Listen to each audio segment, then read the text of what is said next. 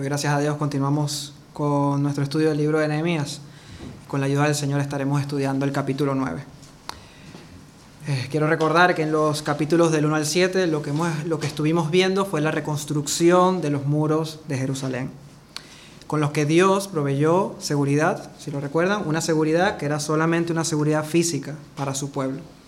Pero en los capítulos del 8 al 10 lo que hemos comenzado a ver es la reconstrucción espiritual de la nación y la restauración de la relación entre Dios y su pueblo. Y eso es lo que llamamos la renovación del pacto. Recordemos que Dios y su pueblo tienen un pacto que es un pacto matrimonial, pero ese pacto se había roto por la infidelidad del pueblo de Dios. Así lo dice el Señor en Jeremías. Porque ellos, o sea, su pueblo, invalidaron mi pacto, aunque yo fui un marido para ellos. Pero el esposo, Dios, en una muestra de amor increíble, rescata a su esposa, la perdona y le hace volver a casa. Y lo que estamos viendo en estos capítulos del 8 al 10 es cómo esa relación entre Dios y su pueblo se está restaurando. Una relación y una restauración que comenzó, y eso es importante recordarlo, con la iniciativa de Dios no de su pueblo. Con Dios hablando al corazón de ellos por medio de su palabra. Y así lo vimos en la primera parte del capítulo 8. Y cuando Dios habló a través de su palabra, eso produjo en ellos dolor y arrepentimiento por sus pecados, pero en segundo lugar también gozo en el perdón que Dios le ofrecía a ellos gratuitamente. Y a partir de allí lo que hemos comenzado a ver son las evidencias de que esta nueva relación entre Dios y su pueblo era real evidencias que también se tienen que ver en nosotros, los creyentes, si realmente tenemos una relación con Dios. Evidencias que se tienen que ver si realmente hemos recibido su perdón. La primera evidencia de esa nueva relación, de ese pacto matrimonial, la vimos en el sermón anterior. Y es que si hay, una, hay un pacto matrimonial, entonces la esposa desea escuchar la voz de su esposo.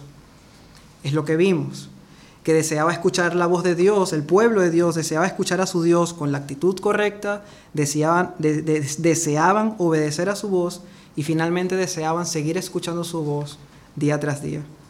Y lo que aprendimos en ese sermón es que un verdadero cristiano solo puede tener una verdadera relación con Dios si tiene una verdadera relación con su palabra. Si no, no hay una relación. Lo que vamos a ver hoy es la segunda evidencia.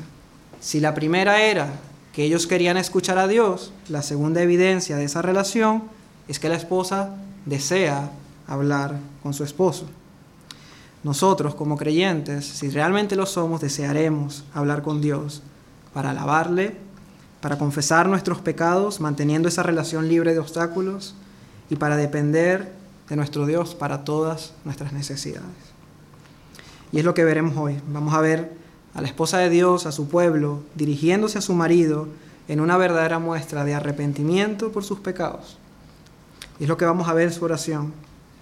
Es como si en esta oración el pueblo dijera, Dios mío, me has mostrado un amor que es incomparable. Me has traído de la casa de mis amantes de nuevo a casa. Has restaurado este hogar para que yo viva. Has colocado muros alrededor de mí para mi seguridad. Has hablado a mi corazón para limpiarlo.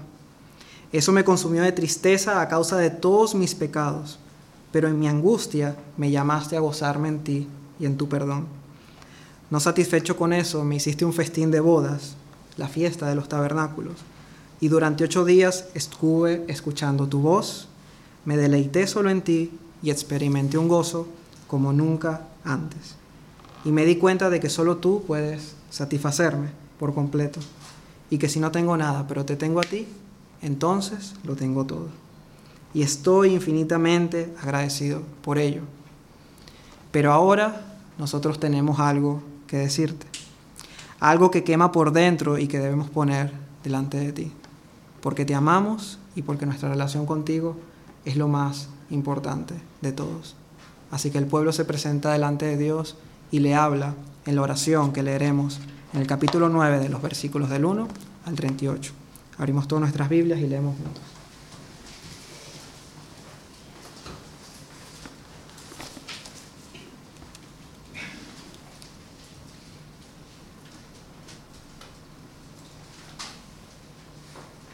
Comenzamos. Es una oración, son muchos versículos, ¿vale? Voy a pedir, yo tengo que hacer un esfuerzo desde aquí para leerlos todos, con el énfasis correcto, y todos también necesitamos concentrarnos para que podamos leerlos y el Señor nos hable a través de su palabra. El día 24 del mismo mes se reunieron los hijos de Israel en ayuno y con silicio y tierra sobre sí. Y ya se había apartado la descendencia de Israel de todos los extranjeros. Y estando en pie, confesaron sus pecados y las iniquidades de sus padres. Y puestos de pie en su lugar, leyeron el libro de la ley de Yahvé su Dios, la cuarta parte del día y la cuarta parte confesaron sus pecados y adoraron a Yahvé su Dios. Luego se levantaron sobre las gradas los levitas, y aparecen los nombres de los levitas de allí. Y ellos clamaron en voz alta a Yahvé su Dios. Y dijeron los levitas, otro grupo, levantaos, bendecid a Yahvé vuestro Dios desde la eternidad hasta la eternidad, y bendigas el nombre tuyo, glorioso y alto, sobre toda bendición y alabanza.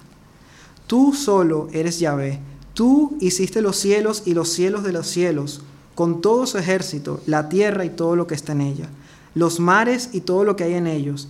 Y tú vivificas todas estas cosas, y los ejércitos de los cielos te adoran. Tú eres, oh Yahvé, el Dios que escogiste a Abraham y lo sacaste de Ur de los caldeos, y le pusiste el nombre Abraham. Y tú hallaste fiel su corazón delante de ti e hiciste pacto con él para darle la tierra del cananeo, del eteo, del amorreo, del fereceo, del jebuseo y del jerjeseo, para darla a su descendencia, y cumpliste tu palabra, porque eres justo. Y tú miraste la aflicción de nuestros padres en Egipto, y oíste el clamor de ellos en el mar rojo. E hiciste señales y maravillas contra Faraón, contra todos sus siervos y contra todo el pueblo de su tierra, porque sabías que habían procedido con soberbia contra ellos y te hiciste nombre grande como en este día. Tú dividiste el mar delante de ellos y pasaron por medio de él en seco, y a sus perseguidores echaste en las profundidades como a una piedra en profundas aguas. Con columna de nube tú los guiaste de día y con columna de fuego de noche, para alumbrarles el camino por donde habían de ir. Y sobre el monte de Sinaí tú descendiste, y tú hablaste con ellos desde el cielo, y les diste juicios rectos, leyes verdaderas y estatutos y mandamientos buenos, y les ordenaste el día de reposo, santo para ti. Y por mano de Moisés tu siervo les prescribiste mandamientos, estatutos y la ley. Tú les diste pan del cielo en su hambre y en su sed les sacaste agua, les sacaste aguas de la peña. Y les dijiste que entrasen a poseer la tierra, por la cual alzaste tu mano y juraste que se las darías. Mas ellos y nuestros padres fueron soberbios y endurecieron su cerviz y no escucharon tus mandamientos. No quisieron oír ni se acordaron de tus maravillas que habías hecho con ellos. Antes endurecieron su cerviz y en su rebelión pensaron poner caudillo para volverse a su servidumbre. Pero tú eres Dios que perdonas, clemente y piadoso tardo para la ira y grande en misericordia, porque no los abandonaste. Además, cuando hicieron para sí becerro de fundición y dijeron, este es tu Dios que te hizo subir de Egipto, y cometieron grandes abominaciones, tú, con todo, por tus muchas misericordias, no los abandonaste en el desierto. La columna de nube no se apartó de ellos de día para guiarlos por el camino, ni de noche la columna de fuego para alumbrarles el camino por el cual habían de ir. Y enviaste tu buen espíritu para enseñarles, y no retiraste tu maná de su boca, y agua les diste para su sed. Los sustentaste cuarenta años en el desierto, de ninguna cosa tuvieron necesidad, sus vestidos no se envejecieron, ni se hincharon sus pies. Y les diste reinos y pueblos, y los repartiste por distritos, y poseyeron la tierra de Seón, la tierra del rey Esbón y la tierra de Og, rey de Basán. Multiplicaste sus hijos como las estrellas del cielo, y tú los llevaste a la tierra de la cual habías dicho a sus padres que habían de entrar a poseerla.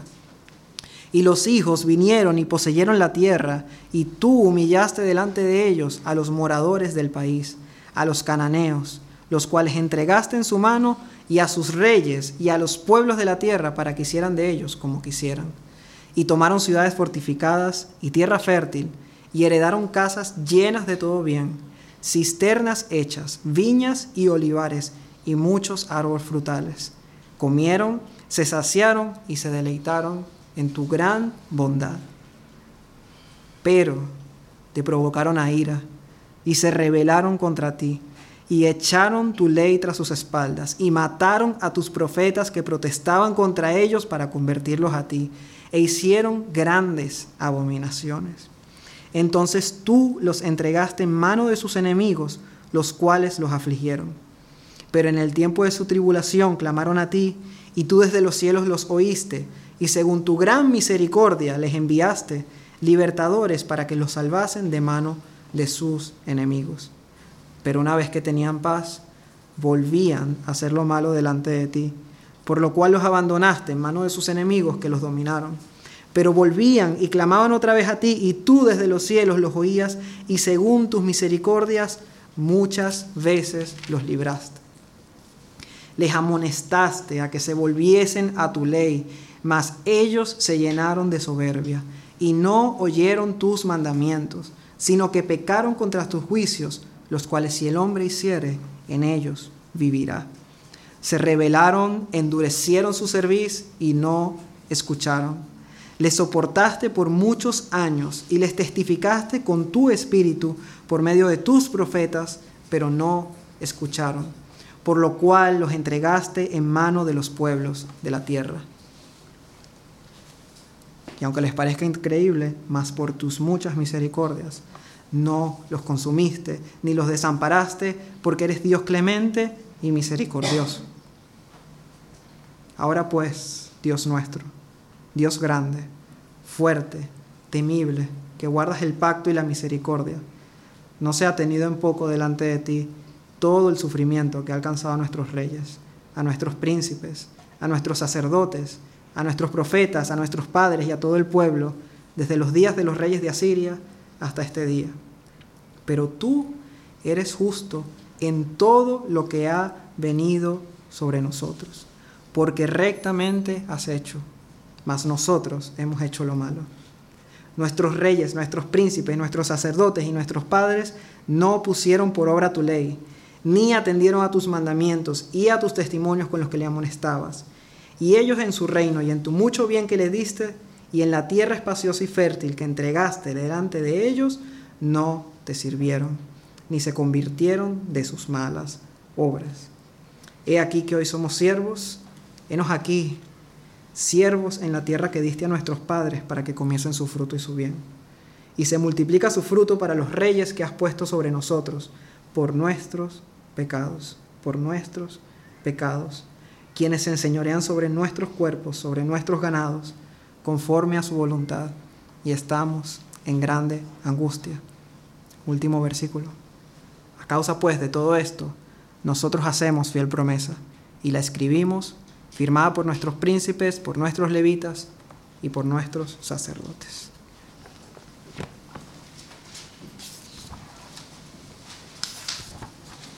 Tienes una verdadera relación con Dios entonces orarás a Dios y tendrás un verdadero arrepentimiento. Nehemías capítulo 9, versículos del 1 al 38. Una oración larga, ¿verdad? Pero esta oración nos muestra dos características principales. Primero, se centra absolutamente en Dios y no en el hombre. Tú, tú, tú es lo que resuena en esta oración y como consecuencia, segunda característica, esta oración está llena de un verdadero arrepentimiento. Tú has hecho todo bien, Señor, pero nosotros hemos hecho todo mal. Así que el objetivo del sermón de hoy es observar esta oración del pueblo de Israel y hacer un autoexamen para saber si nuestras oraciones están centradas en Dios, como esta, y para ver si realmente demuestran un arrepentimiento genuino. Recordemos que en la primera parte de esta serie de sermones estuvimos viendo cómo es la relación de un verdadero creyente con la palabra de Dios. Pero hoy examinaremos cómo es la oración de un verdadero creyente. Así que empecemos por lo evidente. Una persona que no ora es una persona que no tiene una relación con Dios. Nadie puede tener una relación con otra persona a la que no le hablas. Partimos de lo sencillo. Si una persona no ora, esa persona todavía está alejada de Dios, está en sus delitos y pecados. Pero también es cierto que mucha gente ora, pero no tienen una relación con Dios y con su Hijo Jesucristo. Así que es importante saber cómo es la oración de un verdadero creyente, al menos por las siguientes tres razones. Sí, hay personas que oran, pero primero, hay personas que oran con la actitud incorrecta. Jesús nos cuenta en Lucas acerca de un fariseo que puesto en, eh, puesto en pie oraba consigo mismo de esta manera. Dios, te doy gracias porque no soy como los otros hombres, ladrones, injustos, adúlteros, ni aun como este publicano. Un fariseo, conocedor de las escrituras, oraba todos los días, más de una vez al día, seguro se conocía todos los atributos de Dios, pero se presentaba a orar delante de Dios con soberbia, pensando que era mejor que los demás y que no necesitaba misericordia. Dios dice que él oraba, sí, pero consigo mismo, no a Dios. Él creía que oraba a Dios. Si alguien le hubiese preguntado, ¿tú tienes una relación con Dios? Diría, oh, por supuesto que sí. Pero para Dios, él oraba consigo mismo. La segunda razón es porque hay personas que oran, pero no lo hacen al Dios verdadero. Mateo 6:7 nos dice el Señor Jesús, y orando, no uséis vanas repeticiones como los gentiles, los que no conocen a Dios, que piensan que por su palabrería serán oídos. ¿Qué está diciendo el Señor? Ellos oran, sí, pero no son escuchados, porque ellos oran a un Dios que creen que mientras más repites, más te oye, y ese no es el Dios de las Escrituras. Ellos piensan que serán oídos, ellos creen que al repetir y repetir Dios les escucha, pero Jesús nos dice, Dios no les escucha. Por supuesto que Dios sí oye la oración, pero esa oración no es aceptada por Dios en una relación con Él. Y en tercer lugar, es importante conocer esas evidencias porque hay personas que oran, pero desprecian los mandamientos de Dios. Ellos le hablan a Dios, pero ellos no quieren escuchar a Dios. Proverbios 28, 9. El que aparta su oído para no oír la ley, su oración también es abominable. Ora, sí, pero delante de Dios es una oración abominable, porque ora solo para que Dios le dé cosas pero él no quiere escuchar lo que Dios tiene para decir. Así que vamos a ver a través del esquema que he preparado para esta predicación las características que sí deberían tener nuestras oraciones como verdaderos creyentes. Vamos a verlo en los siguientes tres aspectos. En primer lugar, vamos a estudiar la actitud en la oración. En segundo lugar, vamos a estudiar el contenido de esa oración que hemos leído. Y en tercer lugar, vamos a ver la resolución que el pueblo hizo luego de orar. Así que comentemos con la primera parte, la actitud en la oración. Versículo 1. El día 24 del mismo mes se reunieron los hijos de Israel en ayuno y con silicio y tierra sobre sí. Y ya se había apartado la descendencia de Israel de todos los extranjeros. Y estando en pie confesaron sus pecados y las iniquidades de sus padres. Y puestos de pie en su lugar, leyeron el libro de la ley de Yahvé su Dios, la cuarta parte del día y la cuarta parte confesaron sus pecados y adoraron a Yahvé su Dios. Luego se levantaron sobre la grada de los levitas, y aparece una cantidad de nombres de levitas, y ellos clamaron en voz alta a Yahvé su Dios. Si se dan cuenta, en los últimos dos sermones hemos empezado por la actitud. ¿Por qué? Porque un cristiano no se define por lo que hace, porque lee la palabra, porque ora, porque va a la iglesia, no. La actitud es importante porque la actitud demuestra lo que hay en nuestro corazón. Y eso es lo que ve Dios, aunque no lo vean los hombres. Por eso para nosotros es importante no solo lo que hacemos, sino con qué corazón lo hacemos. Así que similar al sermón anterior, vamos a ver seis características de su actitud en la oración. Para ello vamos a hacernos la primera pregunta, y esta es, ¿cuándo oraron? Bueno, el versículo 1 nos dice que ellos oraron el día 24 del mismo mes, y esto nos enseña la primera lección y es que ellos oraron voluntariamente, se presentaron delante de Dios voluntariamente. La ley establecía que el día primero se tenía que celebrar la fiesta de las trompetas, lo vimos en el capítulo 8. Luego del 15 al 22 tenía que celebrarse la fiesta de los tabernáculos, eso también era un mandamiento, aunque lo hicieron con gozo, estaba establecido así en la ley, eso lo vimos en el último sermón, pero nada en la ley decía que el día 24 tenían que reunirse a orar. Así que ellos se presentaron voluntariamente. Y la pregunta es ¿por qué? ¿Por qué se presentan si Dios no les había pedido que se reuniesen a orar? Pues la respuesta es tan sencilla y tan importante como que lo hicieron por amor.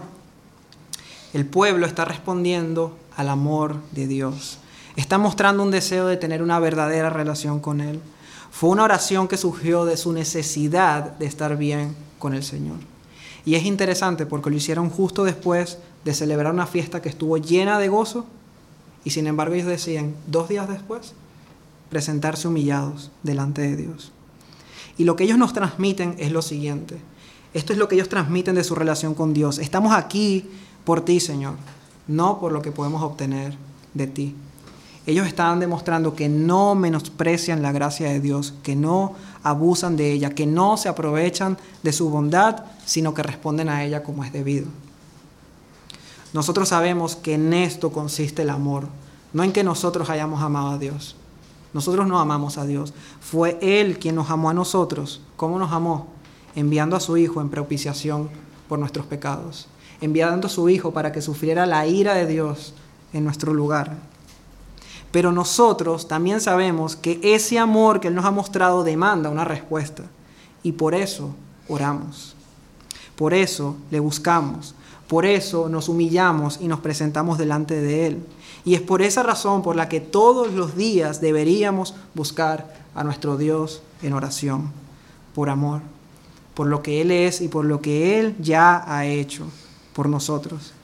Y esa es la primera pregunta que nos tenemos que hacer, si nos estamos presentando con esa actitud delante de Dios, con un deseo de buscarle por amor, o solo estamos orando para conseguir algo de Él o por obligación.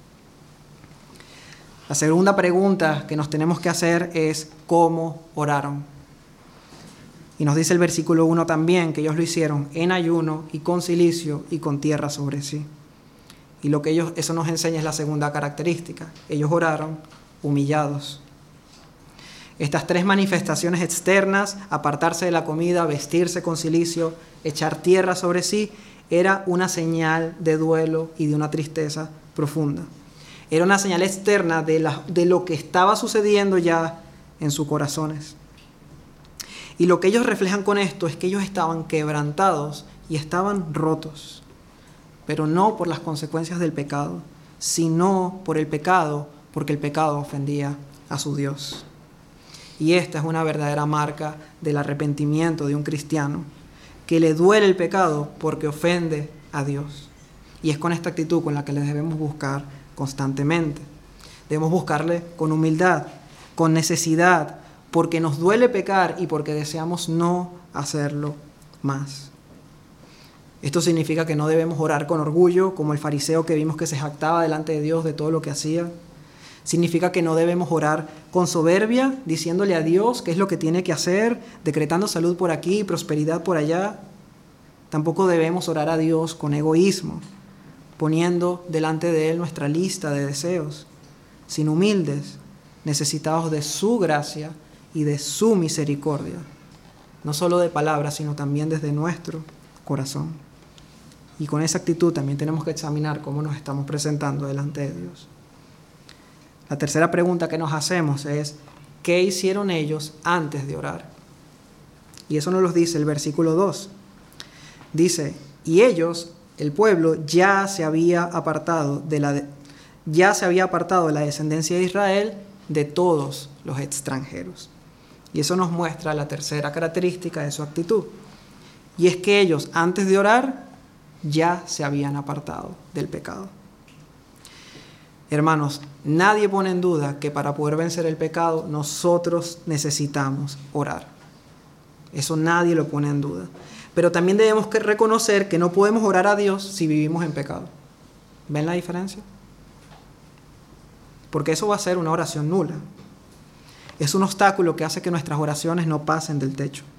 Porque nosotros tenemos que hacer algo antes de acercarnos a Dios. Y eso fue lo que hizo Israel. Y es que uno de los grandes pecados de este pueblo, por la cual la idolatría se introdujo y llenaron la tierra de idolatría y luego Dios los tuvo que llevar cautivos a Babilonia, fue que se unieron en yugo desigual. Empezaron a contraer matrimonios con mujeres de otras tierras que adoraban otros dioses. Y eso tenía que ser erradicado si Israel iba a empezar de nuevo. no podían empezar de nuevo con un cáncer adentro que sabían que iba a resultar en la misma destrucción, que iban a volverse a la idolatría. Así que se tuvieron que apartar de los extranjeros para evitar que la idolatría volviese a destruir al pueblo. Esto fue un problema con el que Esdras estuvo tratando cuando llegó unos 10, 14 años atrás, pero que al parecer no todo el pueblo había obedecido. Y nos dice en este momento que ahora sí, que ahora toda la descendencia de Israel se había apartado de los extranjeros. Y lo que nos enseña es que su oración fue precedida por esa obediencia. Y vemos ejemplos de estos en la Biblia. Cosas en las que si no obedecemos, si vivimos en pecado, nuestra oración no es recibida. Porque al final de todo, ¿para qué nos va a escuchar Dios? Si nosotros no estamos orando con el deseo de obedecer. Miren lo que dice Pedro a los esposos. Vosotros, maridos, igualmente vivid con ellas sabiamente, de en honor a la mujer como a vaso más frágil y como a coherederas de la gracia de la vida, para que vuestras oraciones no tengan estorbo. Que, está, que es un ejemplo ¿no? del principio que estamos viendo aquí, que está diciendo, si tú vives con tu esposa y le tratas como te da la gana, le gritas, le tratas mal, le maltratas, ¿Dios va a escuchar tu oración? Tú estás viviendo de una manera pecaminosa. ¿Qué oración, con qué cara nos podemos presentar a Dios si estamos viviendo de esa manera? Así que eso es lo que nos muestra este versículo. Nos muestra que hay que orar para vencer el pecado, pero no podemos orar a Dios viviendo en pecado e ignorando que estamos en esa situación. Hay que apartarnos de ahí. El versículo 3 también nos muestra algo más que hicieron antes de orar. Dice, y puesto de pie en su lugar, leyeron el libro de la ley de Yahvé su Dios. Así que esa es la cuarta característica que vemos en la actitudosa oración, que antes de orar leyeron la palabra. Una cuarta parte del día leyeron las escrituras y después oraron. Y no hay que ser estrictos, no, no quiero poner esto como algo estricto en cuanto al orden, porque como cristianos debemos orar en todo tiempo. Pero también debemos reconocer que es la palabra la que moldea nuestras oraciones. Y orar llenos de la palabra es la manera más segura de que nuestra oración termine estando centrada en Dios. ¿Por qué? Primero, la palabra nos recuerda quién es Dios y eso nos lleva a adorarle. También nos recuerda quiénes somos nosotros y eso nos lleva a confesar y arrepentirnos. Nos recuerda sus misericordias y eso nos permite agradecerles y también nos recuerda cuán necesitados somos, pero también cuál es nuestra verdadera necesidad. Y eso nos ayuda a que nuestras peticiones estén bien orientadas. Así que si no lo hacemos así, si no oramos constantemente llenos de la palabra, lo que sucederá es que vamos a divagar en oración. No, no, nos vamos a estar arrepintiendo correctamente, no seremos agradecidos y estaremos pidiendo mal. Vamos a orar, pero vamos a orar conforme a nuestros deleites. Por eso es importante para una buena relación con Dios no solo que oremos, sino que oremos llenos de la palabra. Llenos de la palabra. La cuarta pregunta que nos hacemos es, ¿cuánto tiempo oraron? Y eso también nos lo dice el versículo 3. Dice que la cuarta parte del día confesaron sus pecados y adoraron a Yahvé su Dios. Nos muestra que en quinto lugar ellos apartaron una buena cantidad de tiempo para orar a Dios. Una cuarta parte del día, del día según eh, los judíos, el día se dividía en 12 horas, así que significa que tres horas estuvieron leyendo y tres horas confesando sus pecados. Bueno, no es el número a lo que nos tenemos que fijar, pero la enseñanza es que necesitamos pasar más tiempo con Dios. Necesitamos pasar tiempo con el Señor, tiempo de verdad. Todos necesitamos, todos nosotros aquí, más tiempo a solas con el Señor. Un tiempo que sea suficiente para yo poder tener una mejor relación con Él. Y vemos aquí también que ellos se programaron, dedicaron una parte a leer las escrituras y dedicaron una parte del tiempo a orar. Y nosotros también debemos hacerlo. Y necesitamos para ello orden y hábito en nuestras vidas. Ellos no dejaron este tiempo a la voluntad de los sentimientos, sino que se comprometieron a presentarse delante de Dios en un tiempo específico. Y quiero comentar algo aquí, y es que la evidencia de que nosotros tenemos una buena relación con Dios no es que cada mañana cuando nos despertamos nos despertamos súper espirituales con el deseo de orar y de presentarnos delante de Dios. Si somos sinceros, todos los que estamos aquí, ¿cuántas veces en este año te has levantado con ese deseo tremendo de orar y de buscar al Señor? Yo muy pocas. ¿Por qué? Porque la carne es débil y para nada aprovecha. Pero la evidencia de que tenemos una buena relación con Dios es que como le amo y como conozco la debilidad de mi carne, me organizo para que ya sea que sienta o no sienta el deseo de orar, aún así me presento delante de Él en humildad y en necesidad. Porque sé que eso agrada a Dios. Y cuando lo hacemos así, el Señor bendice las oraciones, nos da deseos de orar y nos capacita para poder enfrentar cada día. Todos nosotros sabemos que sin un buen hábito nuestra vida de oración se vuelve, se vuelve realmente patética. No oramos como deberíamos. Si lo dejamos a los sentimientos, estamos realmente perdidos. Pero no solo debemos apartar ese tiempo, sino que debe ser un tiempo donde no estemos a y donde no hayan distracciones. No podemos estar orando con el móvil al lado, pendiente de los mensajes, o pendiente de la lavadora, si está lista o no.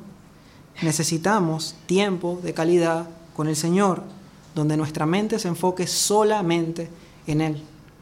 Como vemos a este pueblo enfocado solamente y apartado para Dios.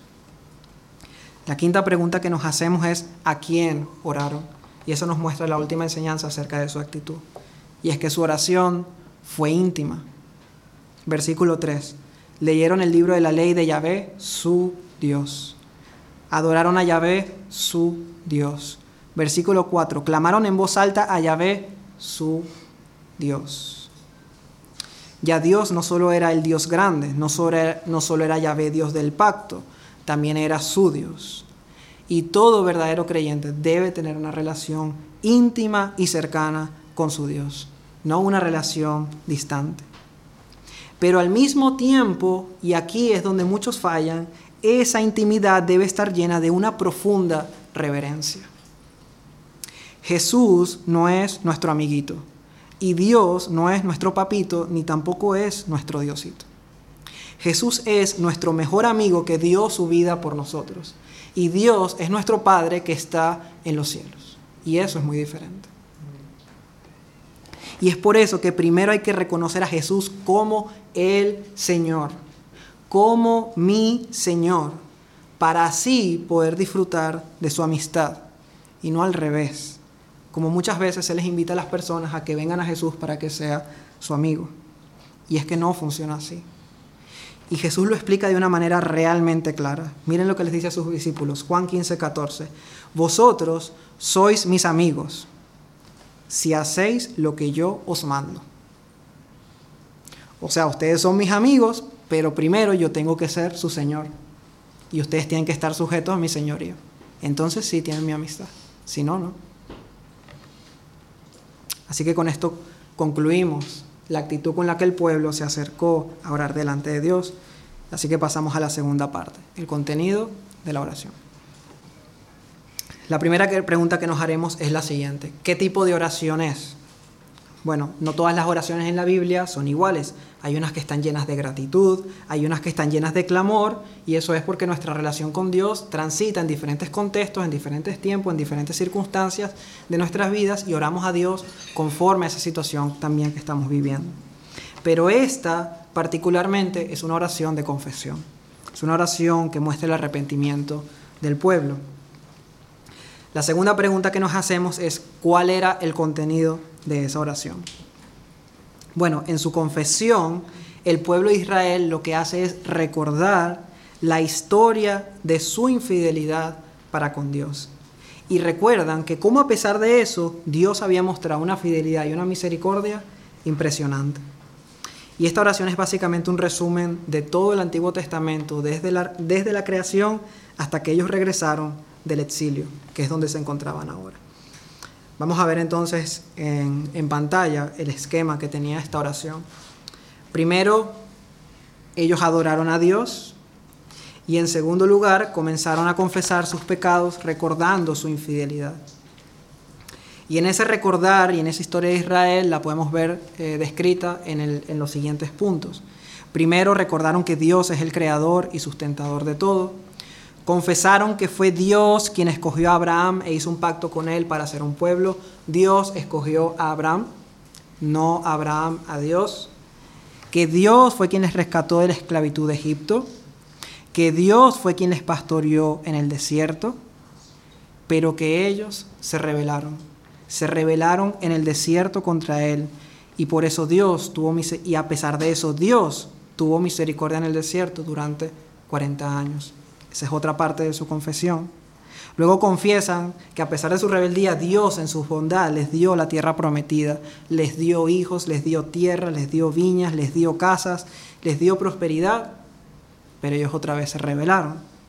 Y ante eso, Dios, en vez de desecharlos, tuvo durante 490 años misericordia. Y nos narra toda la historia de los jueces y de los reyes del Antiguo Testamento. Y ahí Dios tuvo misericordia de ellos en la tierra prometida. Pero como persistieron en su rebeldía, Dios les llevó cautivos. Pero confesaron que a pesar de eso, Dios otra vez tuvo misericordia y les hizo volver y allí se encontraban ellos ahora. En último lugar, luego de confesar su infidelidad, ellos claman a Dios porque estaban en grande angustia. De nuevo, en resumen, esta es una oración centrada en Dios y solo en Dios en su bondad, en su misericordia, en su cuidado, en sus virtudes, en su dignidad. Y por el contrario, ellos solo se nombran para recordar que ellos habían sido malos y rebeldes ante Dios. Así que con esto en mente vamos a ver las aplicaciones que podemos sacar para nosotros y para nuestras vidas de oración. Primera enseñanza la obtenemos de su adoración. ¿Cómo fue su adoración? Ellos adoraron a Dios por lo que Él es. Versículo 5. Dicen los levitas, levantaos, bendecid a Yahvé vuestro Dios desde la eternidad hasta la eternidad, y bendígase el nombre tuyo, glorioso y alto, sobre toda bendición y alabanza. Lo que ellos están orando es que, independientemente de todo, que el nombre de Dios, todo lo que Él es, que su valor opaque el valor de cualquier bendición que podamos recibir de su mano. Por eso dicen, bendígase tu nombre, glorioso y alto, sobre toda bendición y alabanza. Y esa debe ser la oración de un verdadero creyente, un deseo de que Dios no solo sea lo más importante, sino que Él sea supremo sobre todo y que nada se compare con su valor. Que tenga salud o no la tenga, que tenga familia o no, que sea pobre o rico, que esté con gozo o pasando pruebas, que Dios sea sobre toda bendición y alabanza. Y si se dan cuenta, es exactamente la manera en la que Jesús nos enseñó a orar. Vosotros pues oraréis así, Padre nuestro que estás en los cielos, santificado sea tu nombre. Comienzan de la misma manera la oración. Que tu nombre sea sobre toda bendición y alabanza, Señor. Y así deberíamos comenzar nosotros también. Las siguientes enseñanzas las vamos a extraer de su confesión. ¿Cómo fue su confesión? Bueno, en primer lugar, su confesión fue específica. Tan específica que les tomó 26 versículos en describirla. Describieron con detalle su pecado, le pusieron nombre, indicaban cuándo y en qué lugar lo hicieron y reconocían la gravedad del mismo. Por ejemplo, versículo 16, mas ellos y nuestros padres fueron soberbios hay un nombre de un pecado, ¿no? ¿Cuál es el pecado? La soberbia. ¿Qué más hicieron? Endurecieron su cerviz. La cerviz, aquí, no agachaban la cabeza, sino que se ponían altos delante de Dios, no se humillaban ante Él y no escucharon sus mandamientos. Hay una descripción del pecado del pueblo. Versículo 26. Se rebelaron contra ti, echaron tu ley tras sus espaldas, mataron a tus profetas. Ahí hay un pecado, asesinato, que protestaban contra ellos para convertirlos a, a ti e hicieron grandes abominaciones. Gravedad, reconocen la gravedad del pecado. Hermanos, hay que confesar el pecado. Hay que confesarlo porque es el primer paso para matarlo. Y si no lo matas, te va a matar a ti. Si no lo matas, te va a matar a ti y va a ser tu vida miserable. Así que confiésalo. Primeramente a Dios y a otros si es necesario. Pero para poder confesarlo bien, hay que ponerle nombre. Solemos decir, Señor, perdóname por mis pecados. Y está bien, pero la pregunta es, ¿por cuáles pecados? ¿Qué hiciste? ¿Cuándo lo hiciste? ¿A quién se lo hiciste? Hay que ponerle nombre para que sea una confesión real. ¿Le mentiste a alguien? ¿Le gritaste a tu esposa? ¿No leíste tu Biblia esta mañana? ¿Cuál fue el pecado por el cual estás pidiendo perdón a Dios? Y cuando lo confieses, reconoce su gravedad. Porque para ellos era grave. Era tan grave que lo denominaron grandes abominaciones. La segunda enseñanza que extraemos de su confesión es que ellos lo hicieron sin excusarse.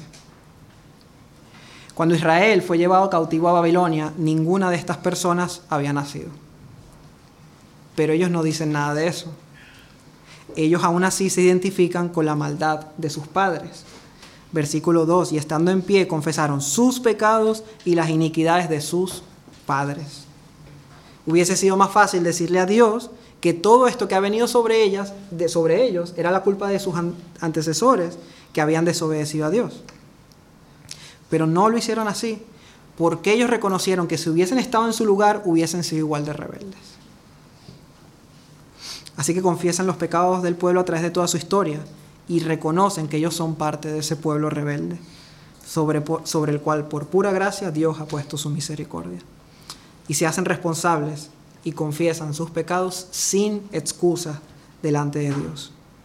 Y para que un arrepentimiento sea real, tiene que ser sin excusas aceptando toda la responsabilidad por nuestros pecados independientemente de lo que las otras personas hayan hecho. No se excusan en su esposa, ni en sus hijos, ni en el jefe, ni en el gobierno, ni en el pastor, ni en la iglesia, sino que debemos asumir nuestra responsabilidad. Hay veces que hay hermanos que se me acercan y igual si han faltado alguna reunión o así, pues se confiesan y dicen, la verdad que no he ido porque no me, no me he organizado bien, no, no, no fui lo diligente que tuve que ser para poder estar allí. Pero, y entonces allí ya echan a perder toda su confesión. Porque empiezan a hacerlo y saben que está mal, pero luego se excusan. Pero es que ya no es una confesión real, ya estamos poniendo excusas. Y cuando hay excusas, el pecado se va a repetir. Cuando hay excusas, el pecado se repite, porque cuando la confesión no es real, el pecado va a seguir estando allí presente. En tercer lugar, ellos confesaron que eran peores que sus enemigos. En el versículo 10 encontramos lo siguiente acerca de Egipto. Señor, tú hiciste señales y maravillas contra Faraón, contra todos sus siervos y contra todo el pueblo de su tierra, porque sabías que habían procedido con soberbia contra ellos. Dios destruyó a Egipto por su soberbia, pero Dios rescató a Israel de allí. Pero ellos después confiesan que ellos cometieron el mismo pecado. En el versículo 16 y en el versículo 29, leeré solo el 29. Tú les amonestaste a que se volviesen a tu ley, mas ellos se llenaron de soberbia y no oyeron tus mandamientos. Mismo pecado que cometió Egipto, Israel lo cometió peor. La soberbia es la actitud de superioridad frente a otro, lo que conlleva a un trato distante y al desprecio. Eso es ser una persona soberbia. Y de por sí ser soberbio con alguna persona ya es lo suficientemente grave. Ahora imagínense ser soberbios contra Dios. Y eso es lo que el ser humano hace por naturaleza se cree superior a Dios, se cree más sabio, más bueno, más justo, y por eso se alejan de Él, y por eso terminan despreciándole. Israel está aquí confesando que ellos habían cometido esa maldad, la misma que sus enemigos que, odiaban a Dios, pero que lo habían cometido peor, porque ellos la cometieron después de recibir su palabra, su cuidado, su provisión, su misericordia, y aún así le despreciaron. Y nosotros a veces cometemos el error de estar demasiado enfocados en cómo este mundo desprecia a Dios. Sí, la homosexualidad, el aborto, la inmoralidad. Y se nos olvida examinar nuestros corazones para ver de qué manera nosotros estamos despreciando a Dios aún con todo el conocimiento que tenemos de Él. Se nos olvida que no somos mejores que ellos y que si estamos en el Señor es solamente, como ellos han dicho, por sus misericordias.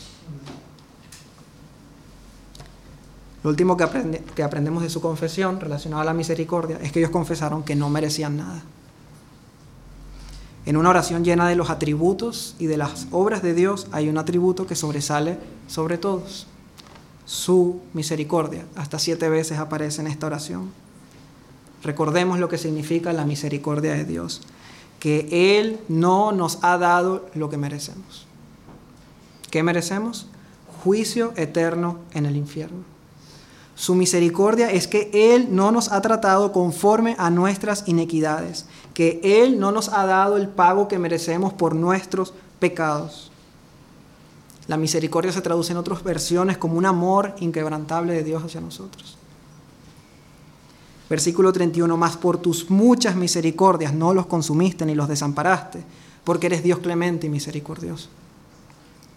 No merecemos absolutamente nada y Dios nos los ha dado todo, empezando por su perdón. Y eso también debemos reconocerlo cuando nos presentemos delante de Él en oración. Las últimas dos enseñanzas las extraeremos de su petición o de su clamor delante de Dios. ¿Cómo fue su petición? Vemos un resumen en los versículos 36 y 37. He aquí que hoy somos siervos, siervos en la tierra que diste a nuestros padres para que comiesen su fruto y su bien, pero se multiplica su fruto para los reyes que has puesto sobre nosotros, por nuestros pecados, por nuestros pecados, y se enseñorean sobre nuestros cuerpos y sobre nuestros ganados conforme a su voluntad, y estamos en grande angustia. Ante su angustia, luego de su confesión, ellos claman a Dios. Dice, no se ha tenido en poco el sufrimiento que ha venido a este pueblo. Apelan de nuevo a sus misericordias. Pero es importante ver cómo pidieron en primer lugar, pidieron al final de la oración. Y eso ya nos da la enseñanza, porque solemos hacerlo al contrario. Primero le pido a Dios lo que necesito y después, si me queda tiempo, me centro en Dios y en alabarle y en confesar y en agradecerle. Y es ejemplar su petición porque dice que estaban en grande angustia. Y pudieron haber comenzado por allí, pero comenzaron en el versículo 32 oración nos muestra un buen orden que nos ayuda a ver si nuestra relación con Dios es la correcta. Una relación centrada en Él y no en nosotros mismos. Y en segundo lugar, ellos pidieron sin quejarse. Sin quejarse. Versículo 33. Pero tú, Señor, eres justo en todo lo que ha venido sobre nosotros, porque rectamente has hecho, mas nosotros hemos hecho lo malo. Sí, ellos pidieron la ayuda a Dios para librarles y debemos hacerlo porque debemos invocar a Dios en el día de la angustia, pero debemos hacerlo sin queja. Ellos reconocieron que era justo que ellos pasaran por esa situación porque estaban allí a causa de sus pecados. Y para eso hay que ser muy valiente y reconocerlo de esa manera. Y un cristiano es valiente al aceptar las consecuencias de sus pecados sin echarle la culpa a Dios. Hay que merecer que si hemos pecado, merecemos estar donde estamos ya sea en un matrimonio en yugo desigual, ya sea en las consecuencias de un divorcio. Hay cantidad de cosas que vienen a causa de nuestros pecados y si es así debemos ser valientes para aceptarlo y vivir bajo esa situación, pidiendo la ayuda de Dios, sí, pero nunca diciendo que Dios es injusto porque estemos allí. Y quiero decir más, porque si nos encontramos en grande angustia, aunque no sea a causa de nuestros pecados, debemos tener mucho cuidado de tampoco decir que estamos allí porque Dios es injusto porque ya vimos lo que nosotros realmente merecíamos. Dios nunca es injusto con nosotros. Lo único que Dios es con nosotros es misericordioso. Podemos colocar nuestra queja delante de Dios, pero nunca nos quejemos de Él. Porque si creemos que Dios es injusto, no podremos hacer lo que ellos hicieron, que fue pedir sus misericordias. Y en tercer lugar, vamos al tercer punto del sermón, vamos a ver la resolución que ellos hicieron en la oración y este punto será corto, tenemos un solo versículo. La resolución de la oración. A causa pues de todo esto, nosotros hacemos fiel promesa y la escribimos, firmada por nuestros príncipes, por nuestros levitas y por nuestros sacerdotes. Esta es la verdadera evidencia de un verdadero arrepentimiento. Sí, hay que tener dolor por el pecado, hay que hacer confesión de pecado, pero también hay que dar un giro de 180 grados dejando de caminar hacia la desobediencia y ahora caminando hacia la obediencia, buscando la voluntad de Dios de todo corazón. Este versículo es piedra de tropiezo para muchos. Muchos que conocen correctamente de Dios, que sus conciencias les acusan de sus pecados y parecen arrepentirse, pero luego no mueven un solo dedo para apartarse de su desobediencia. Y lo que demuestran es que ni aman ni conocen a Dios. Aman más sus trabajos, aman más el dinero, por eso por esos euritos que pueden ganar de más, dejan de asistir a alabar al Señor junto a sus hermanos, incluso siendo un dinero que no es necesario para el sustento básico de una persona. Aman más a sus familias y por eso repetidamente faltan porque se van de paseo con ellos. Se arrepiente, pero luego lo repiten porque no quieren tomar la resolución definitiva de obedecer a Dios, como hicieron ellos. Ellos hicieron un pacto de obediencia a Dios y lo firmaron. Y esta es la parte que nos corresponde a nosotros después de orar y es lo que demuestra si realmente tenemos una buena relación con Dios. Pero este punto lo veremos en más detalle en el siguiente capítulo. Termino. Gracias a Dios, Él no es como nosotros. Porque si no, ninguno de nosotros estaríamos aquí. Nadie soporta semejante rebeldía y nadie perdona esta multitud de pecados. Solo Dios, solo Dios, pero solo Dios por medio de Cristo. Solo hay una explicación para que un Dios, justo pueda demostrar una misericordia tan increíble. Y la respuesta a eso es Jesús. Jesús y su obra en la cruz. Porque solo Él, solo su sacrificio en amor por su esposa, una esposa infiel como una ramera, pero que Él escogió para perdonarla, limpiarla y regalarle una eternidad llena de gozo con Él sin merecerlo.